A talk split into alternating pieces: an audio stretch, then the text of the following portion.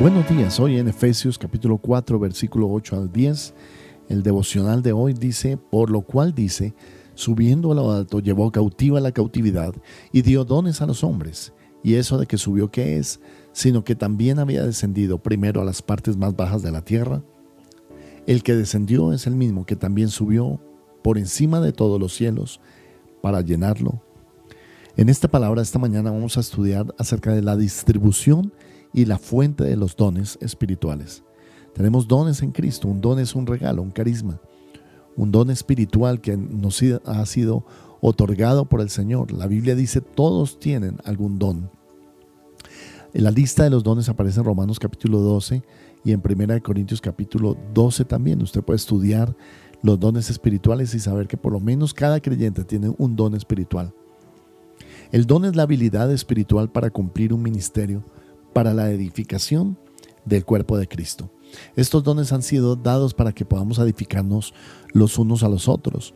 Por eso se comunican en la iglesia, se ejecutan en la iglesia.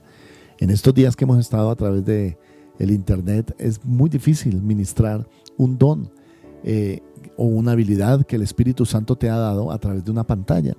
Por eso necesitamos empezar a congregarnos nuevamente y poner en acción, en práctica esos dones que Dios nos ha dado para que no se pierdan. El don, la palabra don significa gracia, es un regalo divino que el individuo no se merece. Los dones se pueden unir porque capacitan a cada cristiano para servir a los demás miembros del cuerpo de Cristo. Así como hay dones espirituales, también hay dones físicos. Una persona puede tener un don de pintar, de escribir un libro, de escribir un poema, pero estos dones son acerca de la manifestación del Espíritu en la iglesia.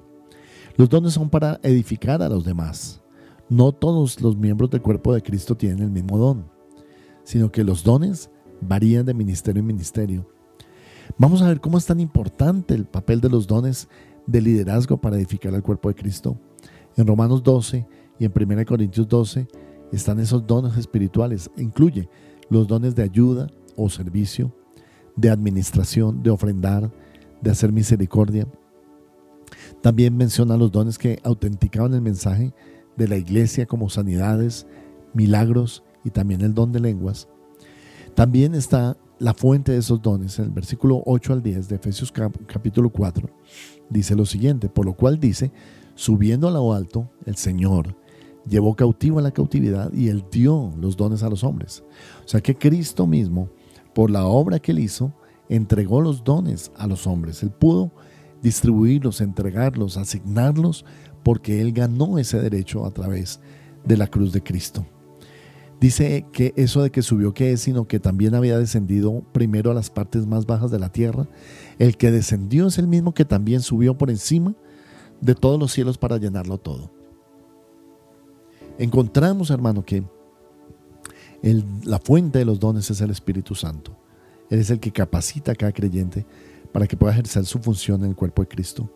Algunos serán profetas, otros pastores, otros líderes, otros administran, otros cantan, otros adoran, otros eh, interceden, otros levantan manos, otros eh, saludan a las personas, otros llaman a las personas, otros aconsejan a las personas, otros enseñan a las personas y otros bautizan a las personas. Quiere decir que todas las funciones son importantes en la iglesia. No hay un hermano que diga, yo no soy importante, a lo mejor la iglesia está mejor sin mí. No, todos los dones son importantes. Es importante que entendamos que los dones son el resultado de la victoria de Cristo en la cruz. Que cuando Cristo triunfó en la cruz nos dio esos dones. Por eso cuando un rey, es un ejemplo, cuando un rey o un militar salía para combatir en una campaña militar y alcanzaba la victoria, regresaba a su ciudad a la cabeza de una procesión triunfal. Él entraba montando un caballo blanco y detrás de él desfilaba todo el ejército, los prisioneros y los carros repletos del botín. Él era recibido con la aclamación de su pueblo y después empezaba a repartir el botín a los oficiales y a los soldados de su ejército. Ahí en el Salmo 68 el escritor alaba a Jehová como un rey victorioso. Dios bajó del cielo para pelear a favor de Israel, ganó la victoria, volvió triunfante al cielo exhibiendo a los enemigos derrotados y humillados y llevó un botín para repartirlo. Por eso cuando tienes un don, como el don de la fe, el don de hacer milagros, el don de hablar en lenguas, el don de interpretación de lenguas, el don de la palabra de ciencia, el don de la palabra de sabiduría, son dones que vienen de parte del Señor y que son parte de la respuesta del Señor de una victoria que Cristo ha derrotado a sus enemigos y nos ha repartido los dones como un botín que hemos ganado para ministrar al mundo. Pablo aplica esa misma figura, ¿no? De la procesión triunfal. Cristo bajó del cielo en su encarnación, murió, resucitó para ganar la batalla contra Satanás y el pecado, y después regresó victorioso al cielo. El triunfo le dio el derecho a compartir los muchos frutos de su victoria. Y una de esas bendiciones son los dones espirituales que como cabeza de la iglesia Él obsequió a los creyentes. Los cristianos al recibir y usar esas habilidades especiales estamos participando en el triunfo y en la exaltación de nuestro Salvador. ¿Cuál es tu don espiritual? ¿Qué, dones ha dado Dios al cuerpo de Cristo esta mañana que está escuchando este devocional? No puedes esconder el don, guardarlo, simplemente dejarlo para después o cuando se te ocurra o, o para el día de mañana o cuando seas más maduro. No, hay que poner ese don al servicio del Señor. Voy a orar que los dones se activen, que esta palabra sea una activación de los dones espirituales en la iglesia. Padre amado, activamos todo don espiritual y toda gracia que tú has derramado en la iglesia. Te pido por aquellas personas, Señor, que todavía no se sienten seguras en ministrar en su don. Otros, Padre, tú se los estás confirmando. Y a otros, Señor, lo harás después. Pero te pido que cada persona en el cuerpo de Cristo, Señor, pueda ejercer los dones espirituales para bendecir al pueblo del Señor. Gracias, amado Dios. Te lo pido en el nombre de Jesús. Amén. Y amén. Cada mañana Señor, te buscaré y por tu espíritu tu gracia encontraré. En ti he encontrado esperanza eterna en tu presencia por siempre estaré.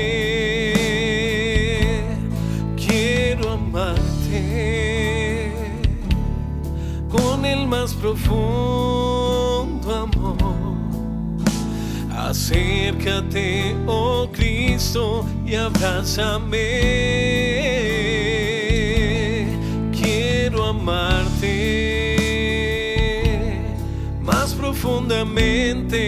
oh. En Ríos de Alabanza amamos la palabra de Dios, predicar en todo momento y hasta lo último de la tierra. Por eso tus aportes y donaciones son muy importantes para extender la predicación de la palabra en todo el mundo. Puedes realizar tus donaciones, diezmos y ofrendas a través de nuestras cuentas. Beneficiario Iglesia Cristiana Ríos de Alabanza. NIT 900 020 167-1. La vivienda, cuenta de ahorros 0004 0003 5366. BBVA, cuenta corriente 038 201 294 o a través de nuestra página web www.riosdealabanza.com slash donación. Acércate, oh Cristo, y abrázame.